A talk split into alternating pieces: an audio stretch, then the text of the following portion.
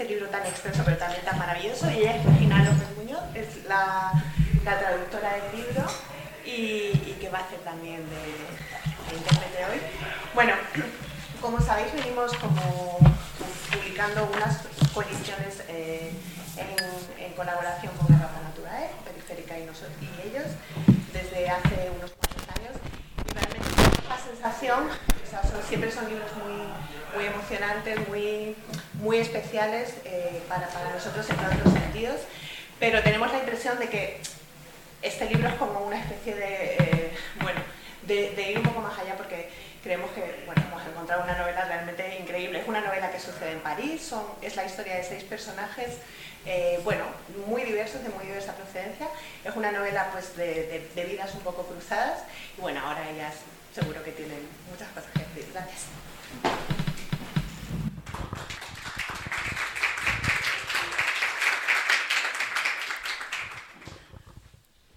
Hola, buenas tardes a, todos y a todas y gracias por, venir a este acontecimiento. Eh, enhorabuena, lo primero. Mm, bueno, para mí es, es, la primera novela de Celine que, leo y, y, la verdad es que debo decir que yo tengo como norma no leer novelas casi de más de 500 páginas que estén escritas pasado el siglo XX. Así que esta cuando, cuando la vi dije, no, no, o sea, lo siento, pero, pero no. Y mm, hablo un poco despacio para que pueda ir entendiendo ella a la vez. Y mm, bueno, finalmente, y además no porque no había leído nada antes de ella, o sea que una cosa pues hombre, es conocer a un autor y otra cosa es casarse con él. O sea, esto era, mm, te voy a dedicar el próximo casi mes de mi vida, ¿no? Bueno, la cuestión es que, y además pensaba luego, hay muchas veces que, que, nos encargan cosas a los autores. ¿Me puedes hacer una faja? ¿Me puedes hacer un prólogo? ¿Me puedes presentar un libro? ¿Me puedes mm, hacer una entradilla? No sé, cosas como un artículo para no sé qué, me ayudas a hacer la contraportada de otro libro, esto te lo puede pedir un editor y tú como autor, pues en realidad tampoco eras editor y, vas, y, todo parece razonable y vas diciendo que sí y te vas quedando sin vida, sin tiempo para leer tus cosas o las cosas que te leerías de manera natural. Y bueno, esto ya fue como ya dije, vale, esto claramente es la última vez en toda mi vida que voy a aceptar algo así. Porque o sea, esto ya ha llegado a un límite. O sea, mirad este libro. Dije, y encima, no, seguro que luego no me gusta. Y lo que ha pasado, en serio, es que voy a aceptarlo todo siempre. Porque este libro ha dado sentido a, a, cualquier marrón que yo haya dicho que sí. O sea, es como el premio a una vida para mí, ¿no? Entonces, bueno, os voy a decir, eh, es que el tamaño no importa en este caso. Vamos a ver qué temáticas toca, ¿no? Y, voy a intentar presentar desde el principio casi en un diálogo con ella para que, bueno, pues para que la podamos escuchar y, también como tenemos la cosa del idioma, pues para que sea lo, más fluido posible, ¿vale? Eh, bueno, algunas temáticas menores, ¿no? Que diréis, bueno, ¿de qué va el libro? Fácil, os lo voy a decir.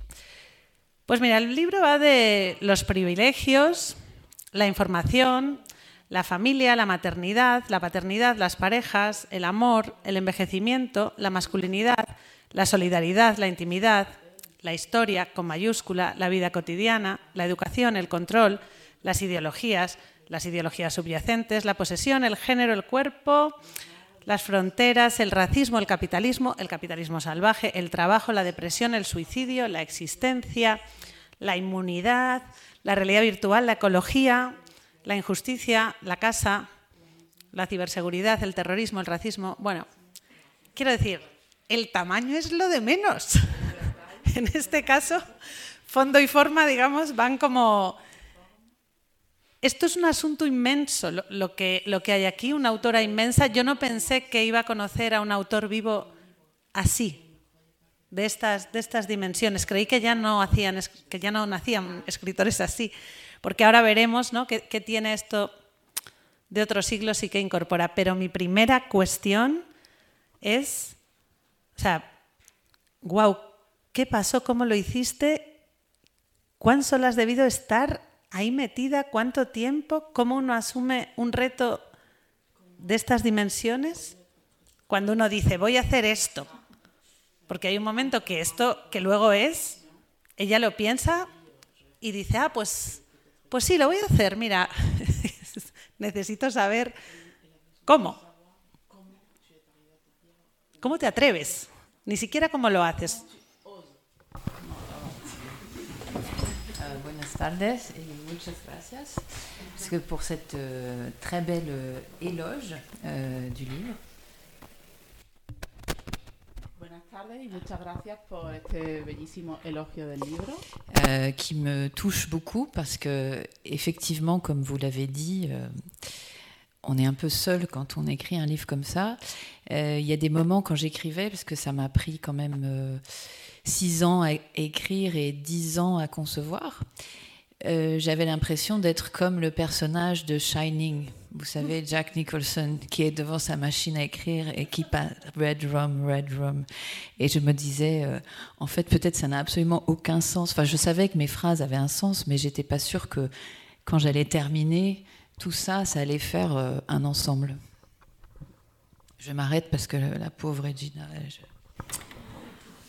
Y muchas gracias. Me conmueve mucho, eh, estas, me conmueven especialmente estas palabras porque, como bien has dicho, Nuria, es verdad que una se siente muy sola durante el proceso de escritura de un libro así, eh, que me llevó seis años el proceso de escritura en sí del libro, pero la cosa viene de más lejos. En realidad lleva diez años pensando en el libro, eh, concibiéndolo en su cabeza desde el principio. Y a veces se sentía como el, el protagonista del resplandor, que está allí en la mansión, como todos sabemos, y se vuelve majara y se pone a escribir en la máquina que, y al principio no vemos lo que está escribiendo y al final solo está escribiendo red rum, red rum, red rum y ella se decía, ¿realmente tiene va a tener sentido lo que estoy escribiendo? Ya era consciente de que hilaba frases que independientes unas de otras tenían sentido, pero iba a tener sentido el conjunto, iba a entenderse, iba a ser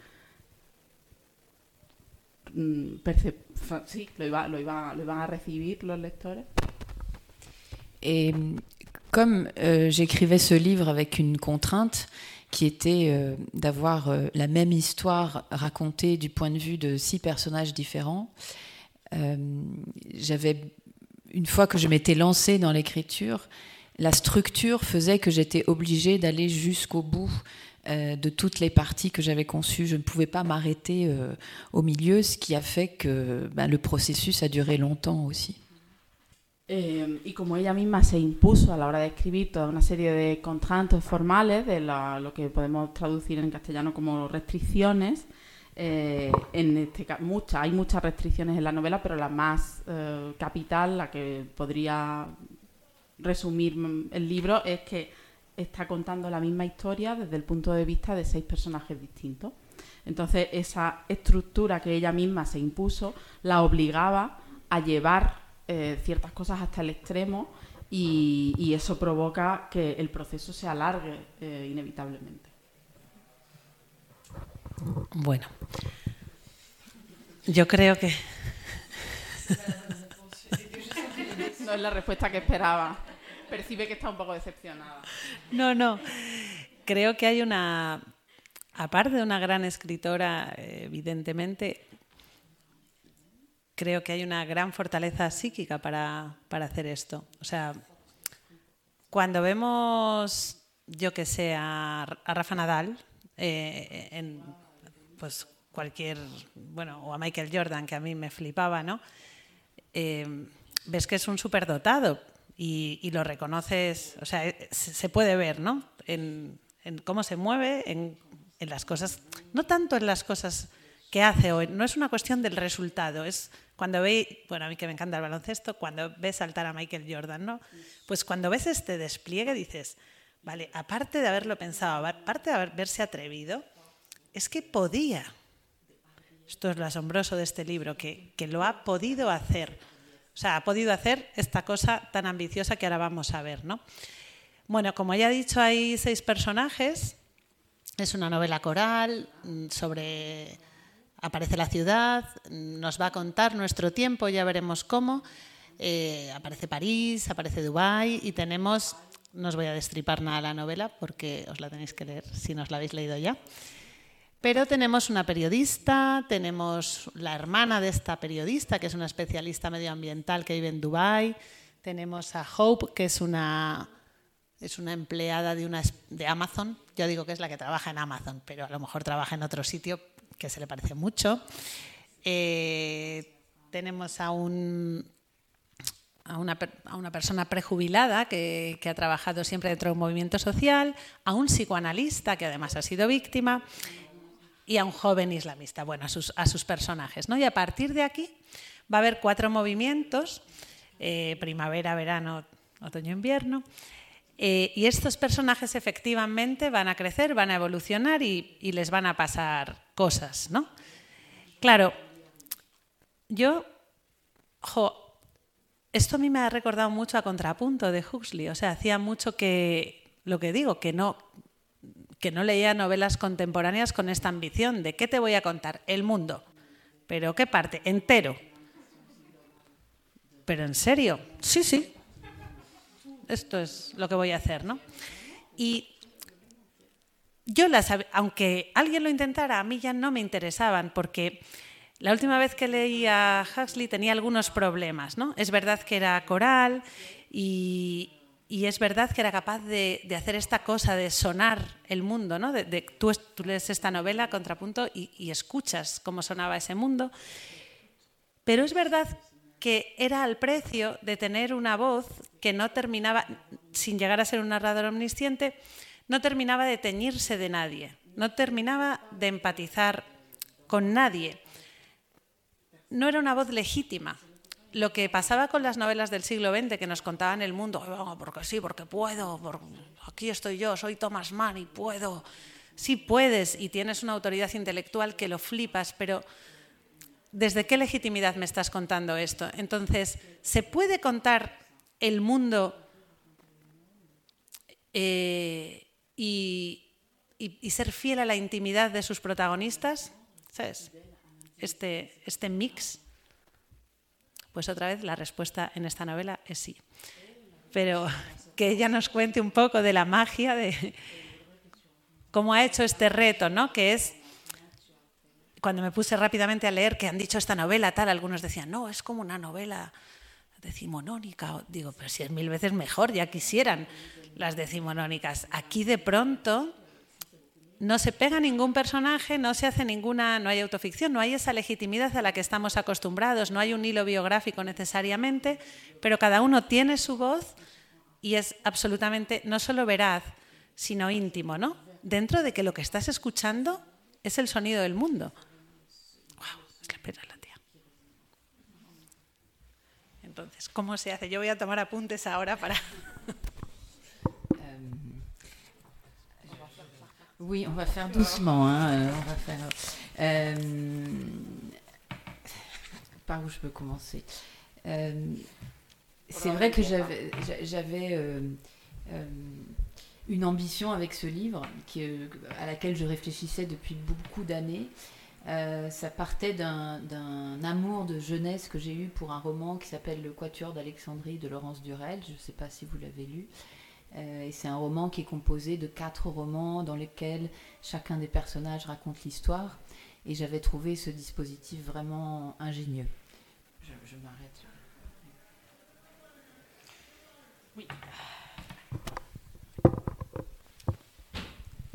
Eh, es verdad que existe esa ambición de partida eh, para ella a la hora de escribir la novela y una ambición que venía eh, forjándose desde hace años en, en, concretamente de un amor de juventud que tuvo, que era el Cuarteto de Alejandría de Lawrence Darrell. Y, desde, que era joven y lo leyó, pues tenía ese deseo de, el Cuarteto de Alejandría, que se compone, como sabrán, de cuatro novelas narradas desde el punto de vista cada una de un personaje. Y ella encontraba ese dispositivo eh, literario realmente ingenioso. Et donc c'était vraiment un défi que je m'étais lancé de, de, faire ce livre. Euh, au départ, je voulais que ce soit plutôt un livre politique euh, qui parle de la révolution. Et puis petit à petit, euh, comme vous l'avez dit, le projet est devenu euh, beaucoup plus intimiste en m'intéressant vraiment à l'intériorité des personnages et en posant la question de savoir si euh, faire la révolution, ça voulait dire euh, faire une révolution extérieure politique ou si ça pouvait vouloir dire aussi faire une révolution intérieure de, soi-même. Et quelle était la condition première? Est-ce qu'il fallait d'abord changer, enfin, vivre une révolution intérieure avant de pouvoir euh, changer le monde euh, autour de nous. Y, eh, y, claro, ella se planteaba ese desafío a la hora de hacer este libro. Eh, al principio se lo planteaba como un proyecto literario mucho más político, en el sentido de que le interesaba explorar el concepto de revolución, eh, pero poco a poco, eh, casi sin que ella se diera cuenta, se volvió, se volvió un proyecto mucho más intimista en el que eh, sondeó mucho más la vida íntima de sus personajes. Y en cualquier caso sí que hay algo que ha permanecido en la novela, que es em, si es posible hacer una revolución eh, y si esa revolución se puede hacer exterior em, como sociedad o, eh, y o y barra o si es posible hacer también una revolución íntima y personal y cuál es la condición primera que tiene que darse para que cualquiera de esas dos revoluciones se produzcan y cuál de las dos iría primero. Si eh, hay que primero vivir la revolución interior para proceder a hacer la exterior o viceversa. Et en fait, je, par ailleurs, dans ma vie, autre l'écriture, je, je, suis aussi enseignante et donc j'ai des étudiants qui sont beaucoup plus jeunes que moi. Et au départ, je me disais, euh, souvent ils faisaient des remarques sur les choses et, je me disais, ils sont pas de la même époque que moi. Et à force de me dire ça, j'ai fini par m'interroger sur ce qu'était cette époque et pourquoi je, comment on pouvait la représenter. Et ce que vous dites sur euh, raconter le monde, c'est peut-être aussi cette, euh, ce désir-là de montrer le quartier, la société contemporaine française, euh, toutes ces questions euh, auxquelles on est confronté aujourd'hui, qui sont, qui sont multiples et nombreuses. Euh, et en même temps qu'il fallait représenter ce monde-là, je voulais aussi inventer des personnages, donc être dans une fiction. Et, et c'était ces deux choses qui étaient difficiles à marier, c'est-à-dire je voulais pas raconter ma vie ou je voulais pas raconter de la vie des gens que je connaissais, je voulais vraiment inventer des personnages. Y luego hay otro elemento importante a la hora de entender también cómo escribió la novela, que es que ella es profesora, eh, se dedica a la docencia en paralelo a la escritura y em, debido a esa faceta de su vida profesional se, relaciona a menudo con gente joven y al principio, eh, bueno, desde, el principio eh, y cada vez más percibe que, entre sus estudiantes y ella existe como una especie de grieta, no pertenecen a la misma época, lo que la llevó a preguntarse qué es esa época, cómo representarla y cómo representárnosla. Y, en su, y su deseo era eh, representar el barrio y la sociedad contemporánea y todos los cuestionamientos que nos planteamos como ciudadanos, como individuos, eh, y al mismo tiempo todo eso eh, combinarlo in, inventando una ficción, no partir de personas que realmente conociera, sino crear desde cero personajes ficticios. Yo tenía justo como, como siguiente pregunta y cuestión que si bien estas, estas novelas, digamos, de, del siglo XIX o del XX todavía eran escritas cuando el libro era un instrumento de poder, eh, ahora el, la tecnología del poder ya no es la imprenta, se ha, se ha movido de lugar, ¿no? La, la, tecnología del poder es Internet. Y, y, entonces estamos en otro lugar los escritores. Y apuntaba yo que ese lugar es obligatoriamente el de la resistencia. Entonces, esta, esta novela es, un libro, sobre todo estoy de acuerdo, es una revolución, es, es un libro que trata de esta como ha dicho, de esta, de esta posible revolución que tiene todos estos temas encima. ¿no? Pero entonces, desde estos seis personajes, eh, nos interpelan a todos, eh, o así lo he leído yo, desde, desde el mismo lugar. ¿no?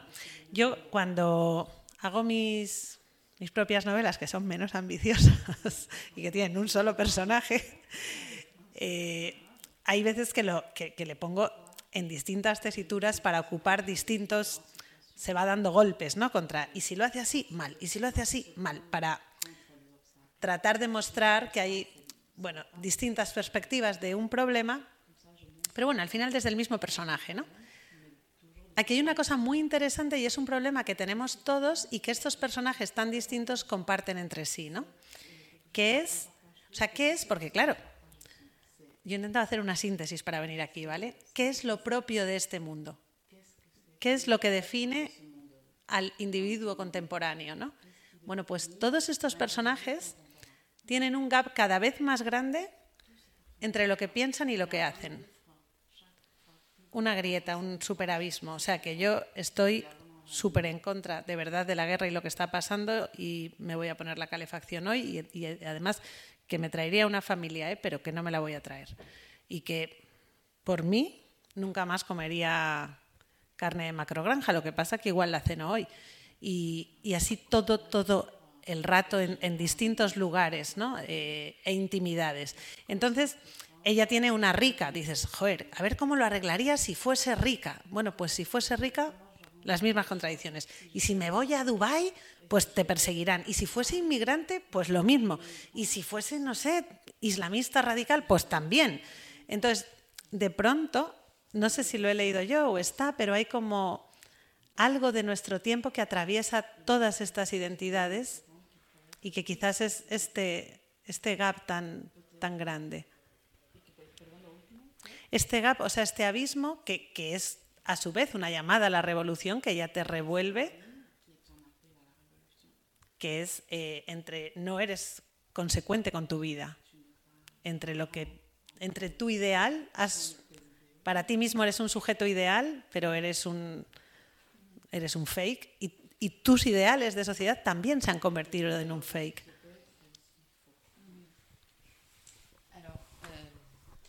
Je peux dire que j'ai fait des livres avec un seul personnage et j'en ai fait plusieurs même. Yo también he hecho libros con un solo personaje, incluso varios.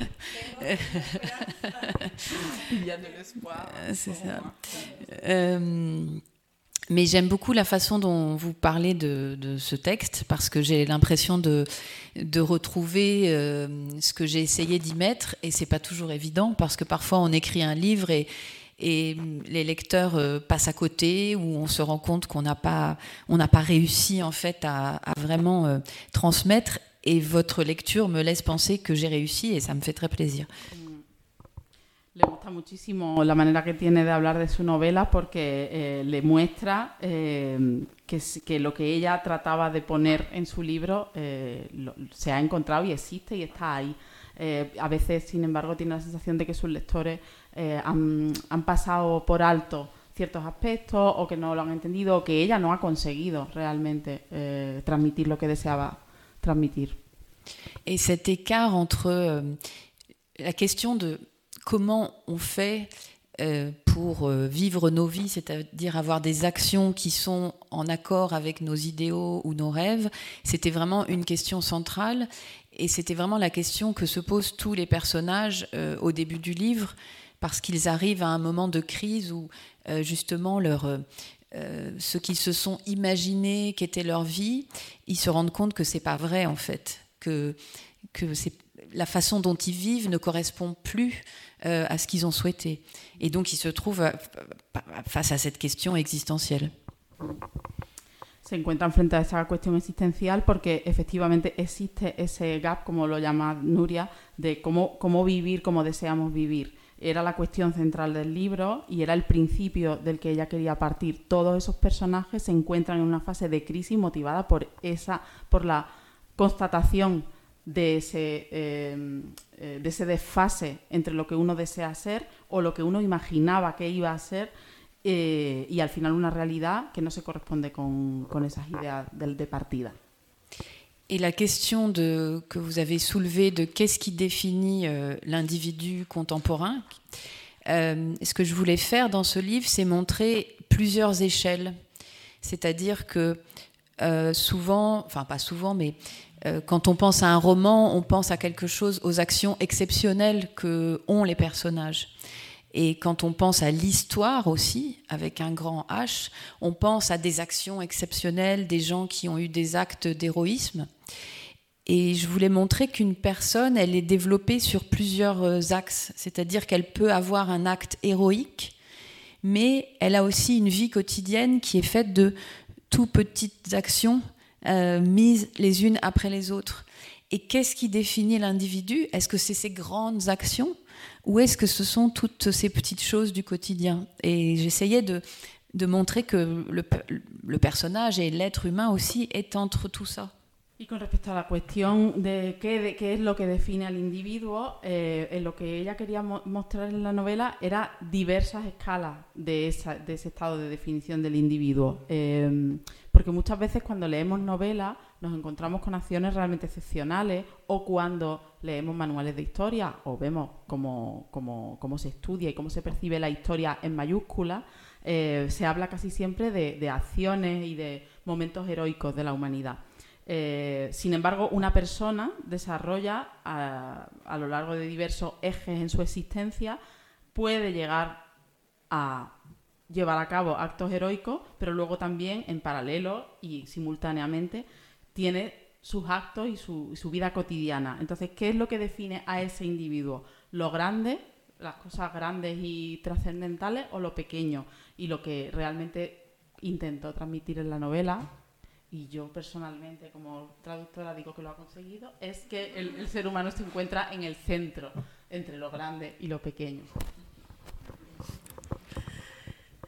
Lo ha conseguido. Eso antes con las con las dudas, o sea, yo ve, creo que veo los retos y es como leer esta novela, a mí me encanta el circo, es un poco como estar en el circo porque dices, más, o sea, lo va a hacer, lo, lo está haciendo y es, y es, muy, es muy emocionante, es una novela trepidante. O sea, espero estar haciéndolo bien porque no quiero trasladaros que es como, igual si te, como habla de temas profundos que tampoco, y tiene hondura y no, y por supuesto, no, no quiero que os parezca que, madre mía, esta novela será existencialismo francés, que a mí me encanta, por cierto, pero eh, además tiene una cosa realmente trepidante con su trama, con sus con lo mejor de muchos, porque bueno, claro que está Paul Auster y eh, o sea, estas reminiscencias del azar, estos cruces, la ciudad, pero sobre todo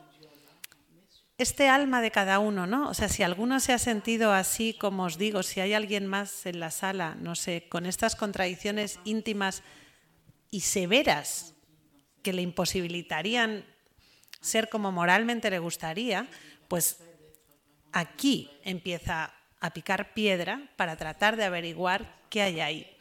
Y una cosa que tienen todos estos personajes en común, aunque luego superaremos, eh, es que una cosa que a veces se hacen y que creo que a veces nos hacemos es que, claro, en este contexto la única manera que encuentran para afirmarse a veces es la angustia.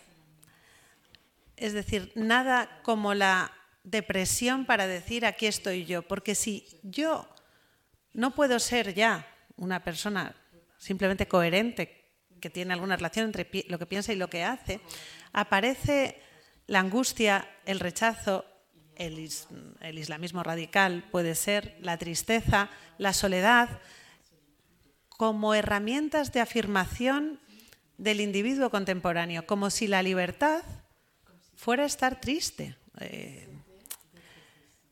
y, y entonces, por eso digo que es el circo. Cuando ya está todo esto aquí puesto, dice, bueno, pues ahora voy a colgar a cada uno de estos protagonistas sobre el abismo. O sea, no solo es que tengan estas contradicciones y tal, es que realmente están en ese punto de la vida en el que están al bordecito, ¿sabéis dónde os digo, no? Cuando dices, madre mía, no me levanto de la cama. O sea, cualquiera de ellos dices, este, este me va a llegar al, al, siguiente movimiento o lo, voy, o lo voy a perder, ¿no? Entonces quería saber, porque luego avanza, pero, pero ¿cómo, ¿cómo te enfrentaste a esto, a la, a la tristeza, que lo recorre a todos y que los estructura, o sea, que, que los afirma como seres en el mundo.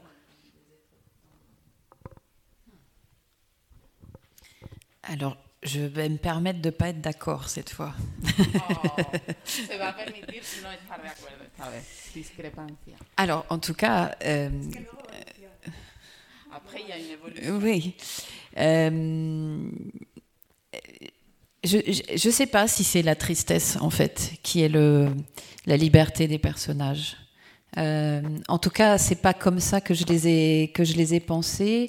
Euh, plutôt comme des êtres qui s'interrogent que comme des êtres qui sont tristes, en fait. Mais il y a des moments de tristesse.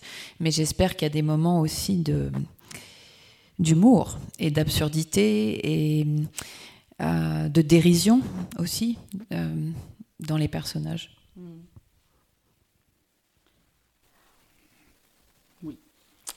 no sabe si realmente eh, la libertad pasa por la tristeza de los personajes. Eh, no los concibió así, no concibió esa tristeza como algo que les diese la libertad, sino ella se, lo, se planteaba a los personajes como seres que, que se hacen preguntas y, y que, se, que se están cuestionando cosas y tienen sus dudas y se las plantean y, y espera que en medio de todas esas preguntas y dudas eh, haya también algo de humor y de, y de, de auto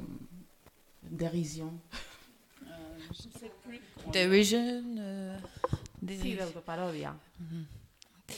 Euh, alors peut-être cette impression, c'est intéressant ce que vous dites sur, euh, on se demande tous les jours euh, s'ils vont survivre en fait euh, les personnages, et euh, je pense que c'est justement parce qu'ils doutent et que c'est peut-être que moi j'ai projeté sur eux cette idée qu'on devrait se lever tous les matins euh, sans aucune garantie de rien. On devrait penser nos vies comme si elles étaient nouvelles tous les jours. C'est très difficile parce qu'on est dans des systèmes qui nous incitent pas à ça.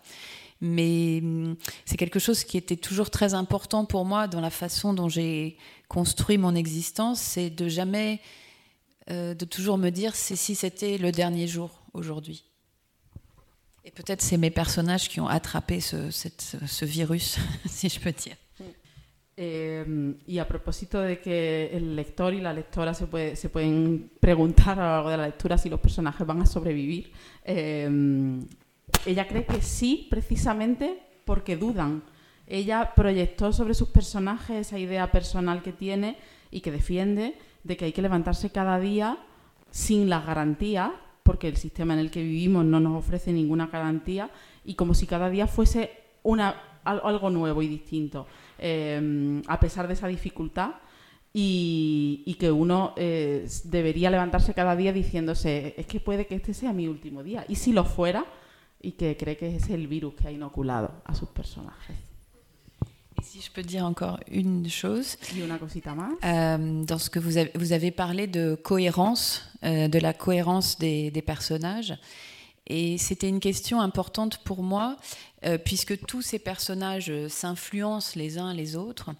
Euh, c'est de me demander qu'est-ce qui donne la cohérence à chaque personne, à chacun d'entre nous. Est-ce que, est que nous avons une cohérence intérieure ou est-ce que ce sont les gens autour de nous qui nous rendent cohérents? Et moi, je crois que c'est plutôt la deuxième solution. Y a propósito de la coherencia, le parece que es una, eh, le parecía una cuestión muy importante eh, porque en sus personajes, los seis, todos se influyen unos a los otros. En algún punto de la novela o en varios, hay también convergencia de personajes y eh, ella se preguntaba y quería poner en el libro qué es lo que nos da coherencia como individuos. Incluso yendo más allá, ¿existe? ¿Tenemos esa coherencia y la tenemos por dentro? ¿O nos viene impuesta desde fuera a través de las relaciones que mantenemos y de las experiencias que vivimos? Y ella cree que es más bien lo segundo. Bueno, em, creo que lo de la tristeza, creo que lo he explicado igual mal, porque más que todo, en una primera fase o en algo que yo empatizaba con estos personajes, es que, digamos, que hay un momento en que se niegan la felicidad, casi se la niegan, no es tanto la tristeza. Eh, tiene seis personajes y me más que estar triste es esto, es cómo también desde este privilegio es posible la felicidad. Es una pregunta que se hacen algunos y no digo que se boicoteen de inicio, ¿no? Pero hay algunas potencialidades en ellos que, que ya no es que se las niegue el medio, sino que ellos mismos no sé si son capaces de afirmarse en el goce de entrada. Eso es igual lo que quería decir más que que estuvieran tristes. Con todo, aparte de los tenemos ahí, como en, este lugar que yo creo que es como un color que, reconocemos, pues a partir de ahí lo que, lo que hace esta novela que es impresionante es eh, manejar, porque dices, vale, mi siguiente pregunta era, bueno, ya tiene todo esto, pues entonces, como quien corrige un examen, entonces lo que no va a tener es poesía, ya está, las imágenes, yo a veces digo que un escritor es del tamaño de sus metáforas y que quien no tiene imágenes del mundo a mí no me interesa. Entonces digo, bueno, pues ingeniera, ¿vale? Normal, normal que haya hecho todo organizado, tendrá el Excel perfecto de cada personaje, pero, tal, pero esto le va a faltar poesía, este era, este era un poco mi consuelo. Eso, bueno, no le falta, ¿vale? De repente estás tú por ahí, ta, ta, ta, y ¡fua! te suelta una imagen de muchas imágenes, muchas. Eh, hay sobrecogedoras de, de pronto una niña jugando con el cadáver de su cuidadora muerta al lado de un infarto. O sea, hay fantasmas, no os destripo nada, pero hay imágenes por todo el Dubái, los edificios, el desierto, o sea, está lleno de poesía. Y esa poesía además, porque a veces la poesía es como solo forma, solo forma, eh, tampoco la pillamos. Bueno, pues se trenza con una inteligencia, debo decir, deslumbrante. De todas las cosas de este libro, creo que es la que más me ha sorprendido. Hablamos mucho, los temas que os he dicho al principio os habrán sonado como a periódico, ¿no? De cambio climático, racismo, guerra, justicia, ya me lo sé. Yo también cuando empecé a leer las críticas digo, bueno, Digo, va a ser como abrir el... A veces me... Pues eso, demasiada actualidad. Bueno, pues es una actualidad deslumbrante, por fin pensada desde otro sitio, ¿no? Y tejida con esta poesía. Entonces quería preguntarte por las dos cosas. Bueno, realmente la poética, en, tanto que escritora, la reconozco más, pero el pensamiento poderoso, nuevo, sobre tantos temas, debe ser trabajo de años. También eh, ha sido periodista, que también hay una crítica y una mirada sobre la información y sobre la actualidad. Es que, claro, está ahí metido el mundo entero. Pero, pero ¿cómo has hecho para una vez metiendo el mundo, es mi pregunta, poder meter la originalidad? Porque cuando uno se pone a hacer el mundo, tiene que respetar mucho las estructuras, ¿no? Y entonces, de pronto ella la rompe, su pensamiento lo rompe, lo desborda un poquito. Hablas del amor y, siempre es desde un lugar que nace de este mundo, pero...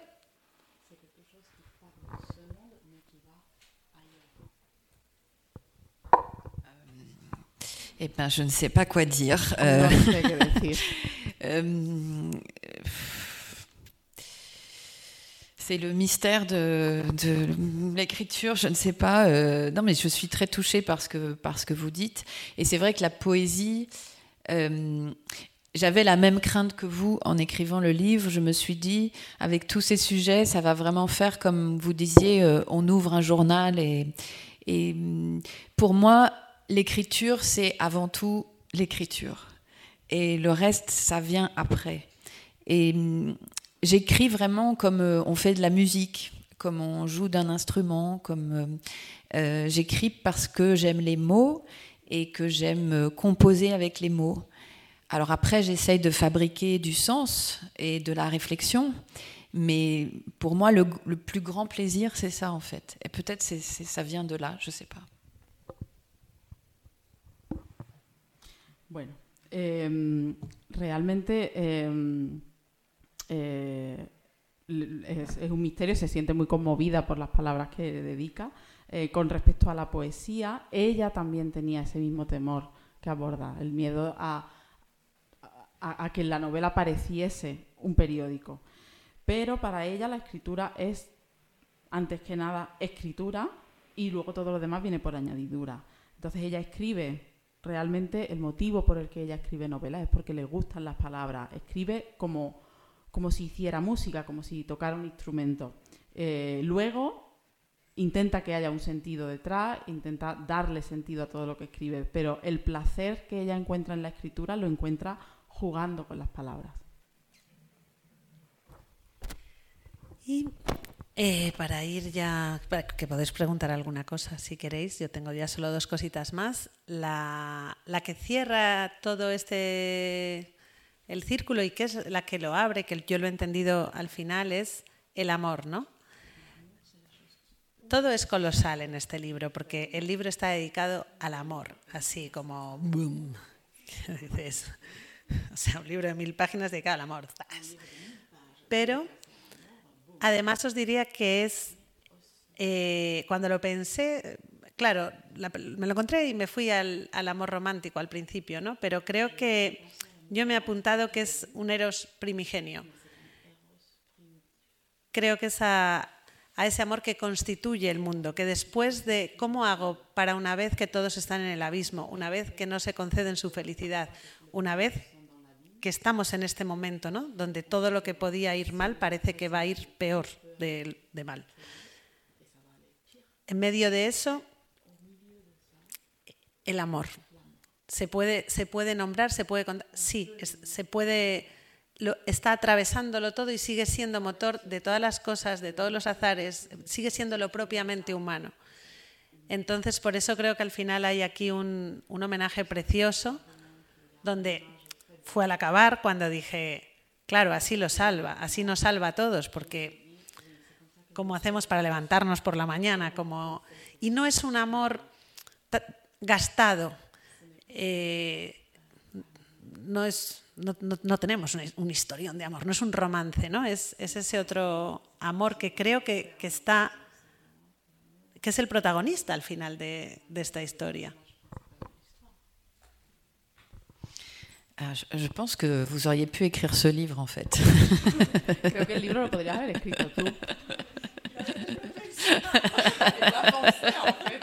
ah ben voilà. Non, c'est vrai, c'est assez étonnant euh, parce que j'ai fait, on fait pas mal d'interviews et c'est assez rare d'avoir une lecture euh, comme la vôtre. Donc, euh, merci beaucoup. Se hace muchas lecturas y ha hecho muchas entrevistas a lo largo de la promoción del libro y es muy inusual, es excepcional encontrar un lector así. Mm. Euh, et je pense que ce que vous avez dit sur l'amour, oui, c'était pas l'amour. Euh, alors ça pouvait être l'amour au sens romantique, parce qu'il y, a quand même plusieurs, plusieurs histoires d'amour dans ce, dans ce livre.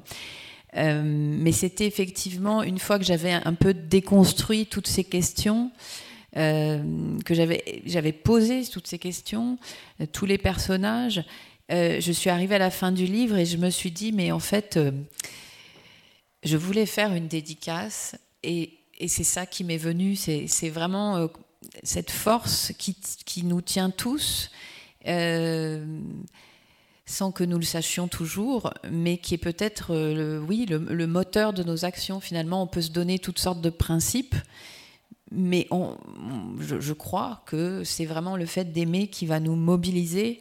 Dans, dans, nos vies. Donc c'est ça que je voulais montrer parce que il me semblait que c'est un aspect de l'amour dont on parle pas beaucoup.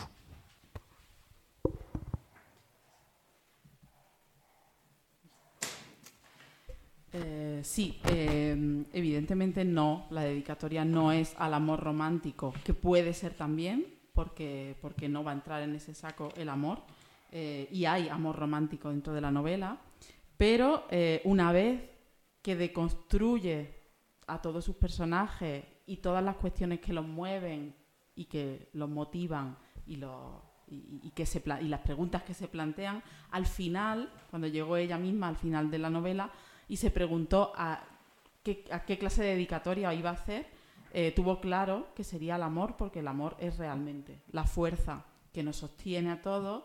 Eh, el amor sin que realmente lo busquemos es el motor que, rige nuestras vidas. Y el hecho de amar es el que al final, en última instancia, nos moviliza para todo lo demás. Y es un aspecto del que no se habla a menudo. Bueno, y ya para, terminar y que podáis hablar y, preguntar, eh, me, según, bueno, me he traído, no sé por qué, como cuatro o cinco frases que creo que dialogan con el libro, que son como mis frases casi preferidas de la historia de la literatura, pero es porque me he muerto con este libro. y, y es como, bueno, no sé, me apetecía. La primera es de ese todo habrá que sufrirlo de Safo, que es siglo VII antes de Cristo por ahí. Traigo a Andrew Marvel del 17 con Ojalá tuviéramos tiempo y mundo suficiente. Eh, a claro. La belleza no es nada sino el comienzo de lo terrible que aún podemos soportar. Y Ann Carson, con ese aguantad la belleza. ¿no? Pues si alguna de estas frases así os hacen rayo como a mí, no tengáis miedo de las mil páginas, por favor, porque gracias a Errata y a, quienes me han acercado a este libro, que de verdad creo que me lo hubiera perdido si no me hacen esta invitación, porque me da un poco de susto. Y me ha cambiado bueno, incluso la percepción de mi propia escritura, porque me ha parecido muy emocionante también el, reto que, te planteas y que asumes. ¿no? Yo creo que este libro es como un salto de fe para el autor y también para el lector.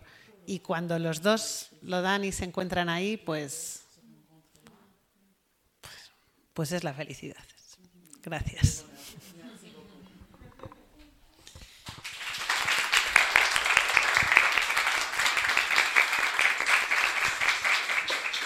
Si je peux juste rajouter une chose, parce que puisqu'on parlait des phrases, il faut quand même remercier Regina Lopez qui a fait un travail exceptionnel et sans qui, je pense même qu'elle a rendu le livre meilleur, mais je ne peux pas vérifier.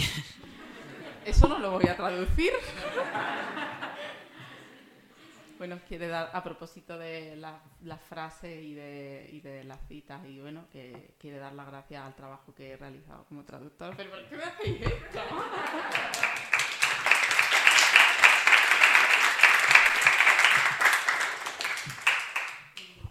No sé si alguien tiene alguna pregunta a lo mejor o si directamente... Ah, aquí hay una. A ver si, os oye, os acerco el micro.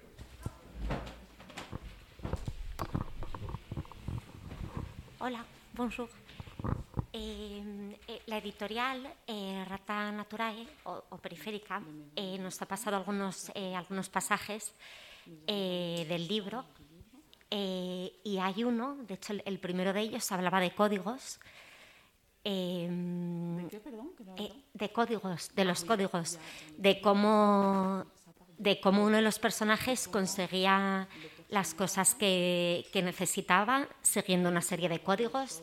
Eh, bueno, en ese momento creo que estaba en un avión y decía pues que llevaba toda su vida asumiendo códigos y, llevándolos a cabo para, para, conseguir lo que quería, pues desde entrevistas de trabajo, eh, bueno, en, toda, en todo tipo de, relaciones.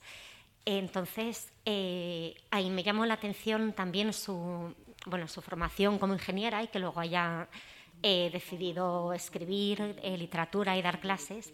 Entonces, por una parte, me pregunto em, eh, eso es en cierto sentido una ruptura de códigos, quizá no muy abrupta, pero sí que es un cambio eh, pues de, una profesión a otra muy diferente. Y por otro lado, em, ¿qué, códigos, ¿qué códigos cree usted que, que son más prescindibles o que son más maleables o que, o que no son sagrados socialmente, por decirlo así, y que, o sea, que pueden ser subvertidos sin, sin por decirlo así, pues eh, que era una especie de ostracismo, de suicidio social, digamos.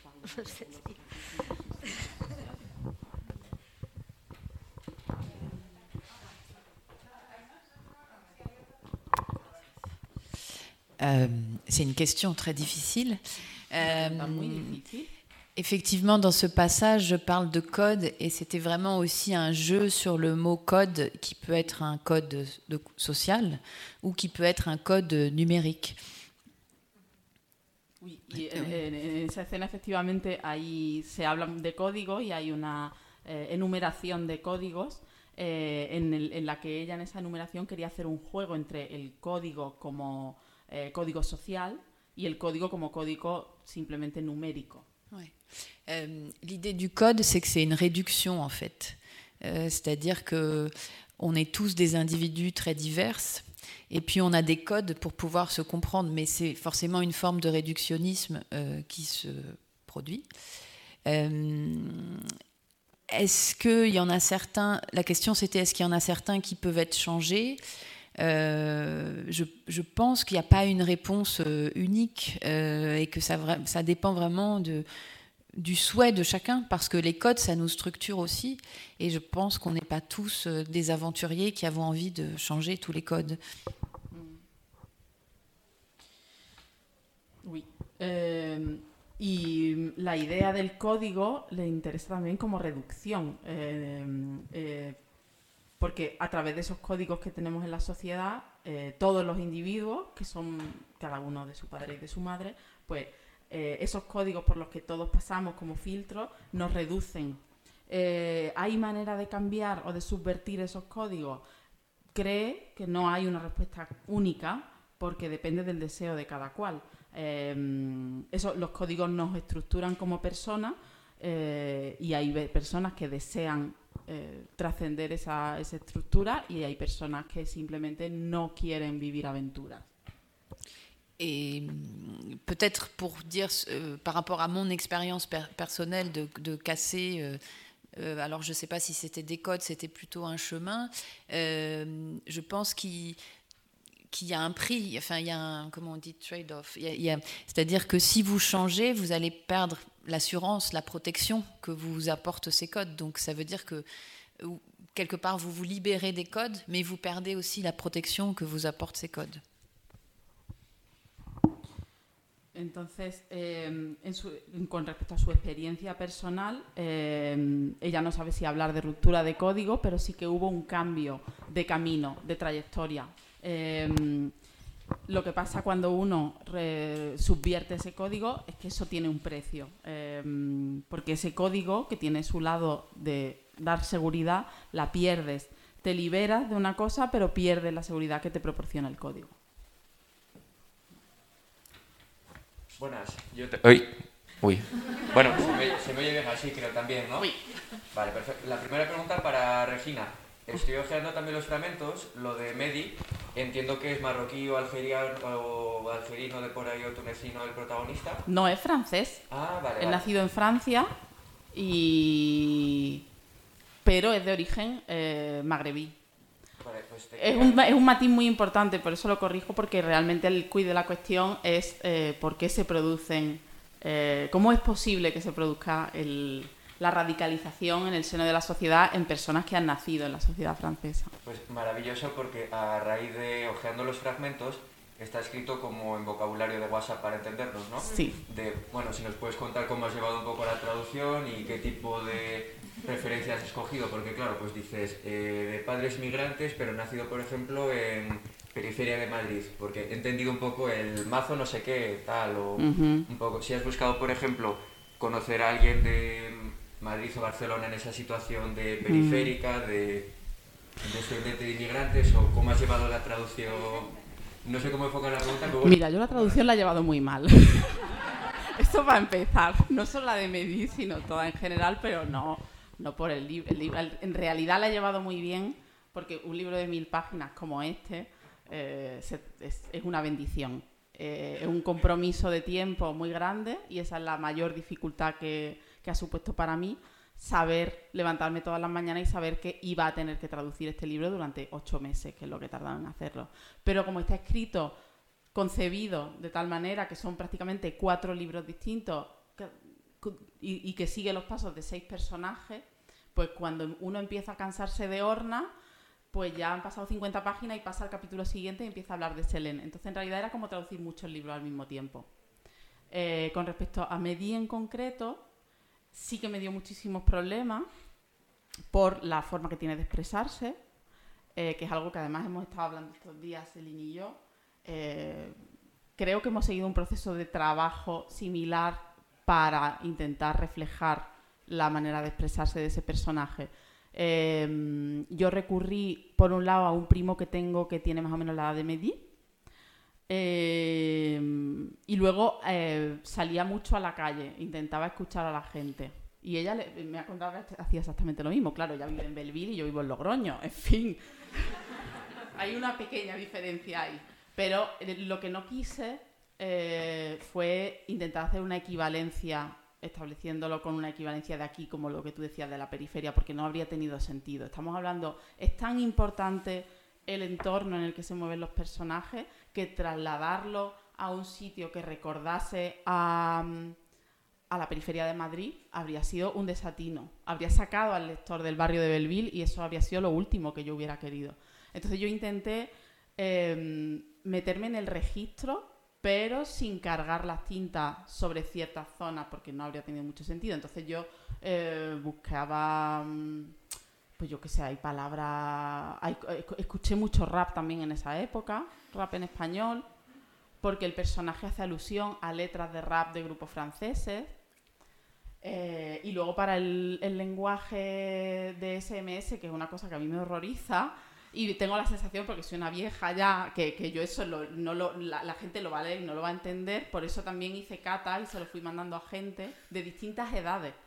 Lo mandé también, eh, se lo hice leer a, a, mi pareja, que tiene 49 años, se lo mandé a mi hermana, que tiene 33, para ver si funcionaba, si había cosas que, Mm, no sonaban bien o que esto es muy extraño o que esta abreviatura se te ha, colado porque esta abreviatura no se usa o ya no se usa, que incluso me pasó, digo, tío, me he quedado anticuada con las abreviaturas. Es muy fuerte esto, ¿eh? muy humillante.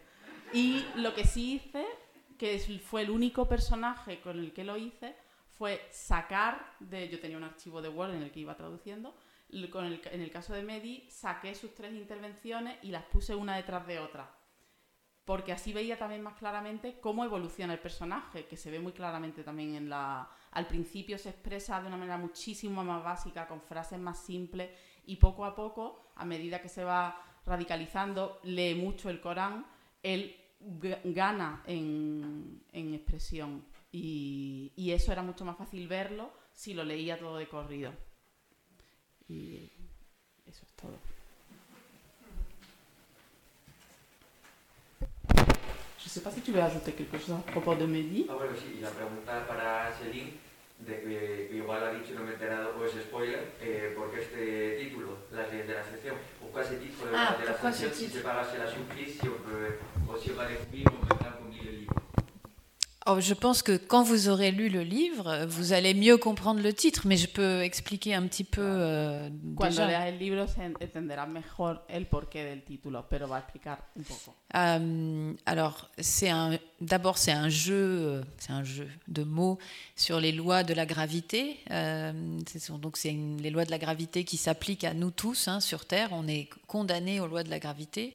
Et donc je voulais inverser le mouvement des lois de la gravité et réfléchir à l'idée d'ascension, que ce soit l'ascension sociale, que ce soit euh, l'ascension physique, le désir de construire euh, des gratte-ciel par exemple, euh, le désir de monter sur des tours, ce désir qui est partagé par, à mon avis, beaucoup d'êtres dans nos cultures, de, s'élever spirituellement aussi.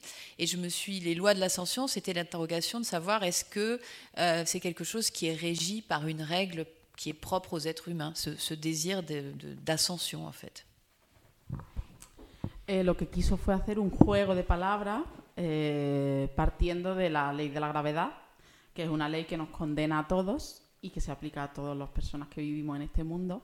Estamos condenados en cierto modo a la gravedad y ella quiso invertir esa ley de la gravedad y pensar en, las leyes de la ascensión en un sentido muy amplio. Por un lado, la ambición, el ascenso social, el deseo de medrar, el deseo de construir rascacielos, por ejemplo, como por ejemplo en Dubái. Eso lo he añadido yo. El deseo de subir a las torres, por ejemplo, que también es algo muy común a, todos nosotros. Y, toda esa serie de deseos que prácticamente todos compartimos, de elevarnos también espiritualmente y explorar un poco ese, ese deseo. Es un poco la portada, entiendo, ¿no? También. ¿Cómo? Lo que hablas de Oui, ça fait, ça fait un peu en, en consonance avec l'image de, de, de, la couverture. Ah, yeah. Oui, oui, oui, si. Mais le choix de la couverture est très, très bien pour ça. La, la cubierta está muy bien elegida. Y no la ha elegido ella. Uy, yo iba a decirlo, pero digo, me estoy poniendo ya demasiado.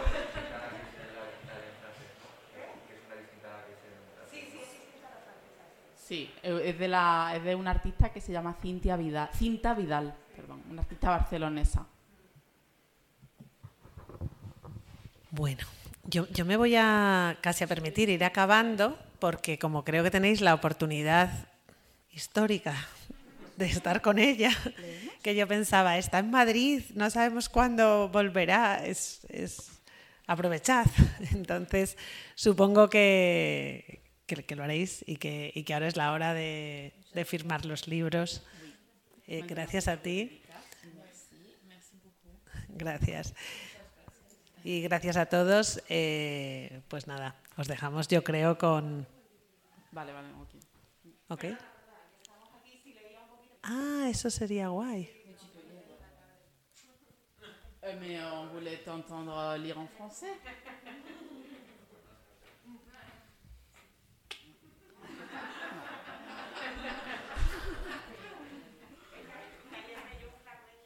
Ayer leímos en Barcelona, ella leyó un fragmento elegido por ella, eh, las primeras páginas de la primera aparición del personaje de Modé, que es el personaje jubilado eh, de origen senegalés. Y primero lo leyó ella en francés y luego lo leí yo en castellano.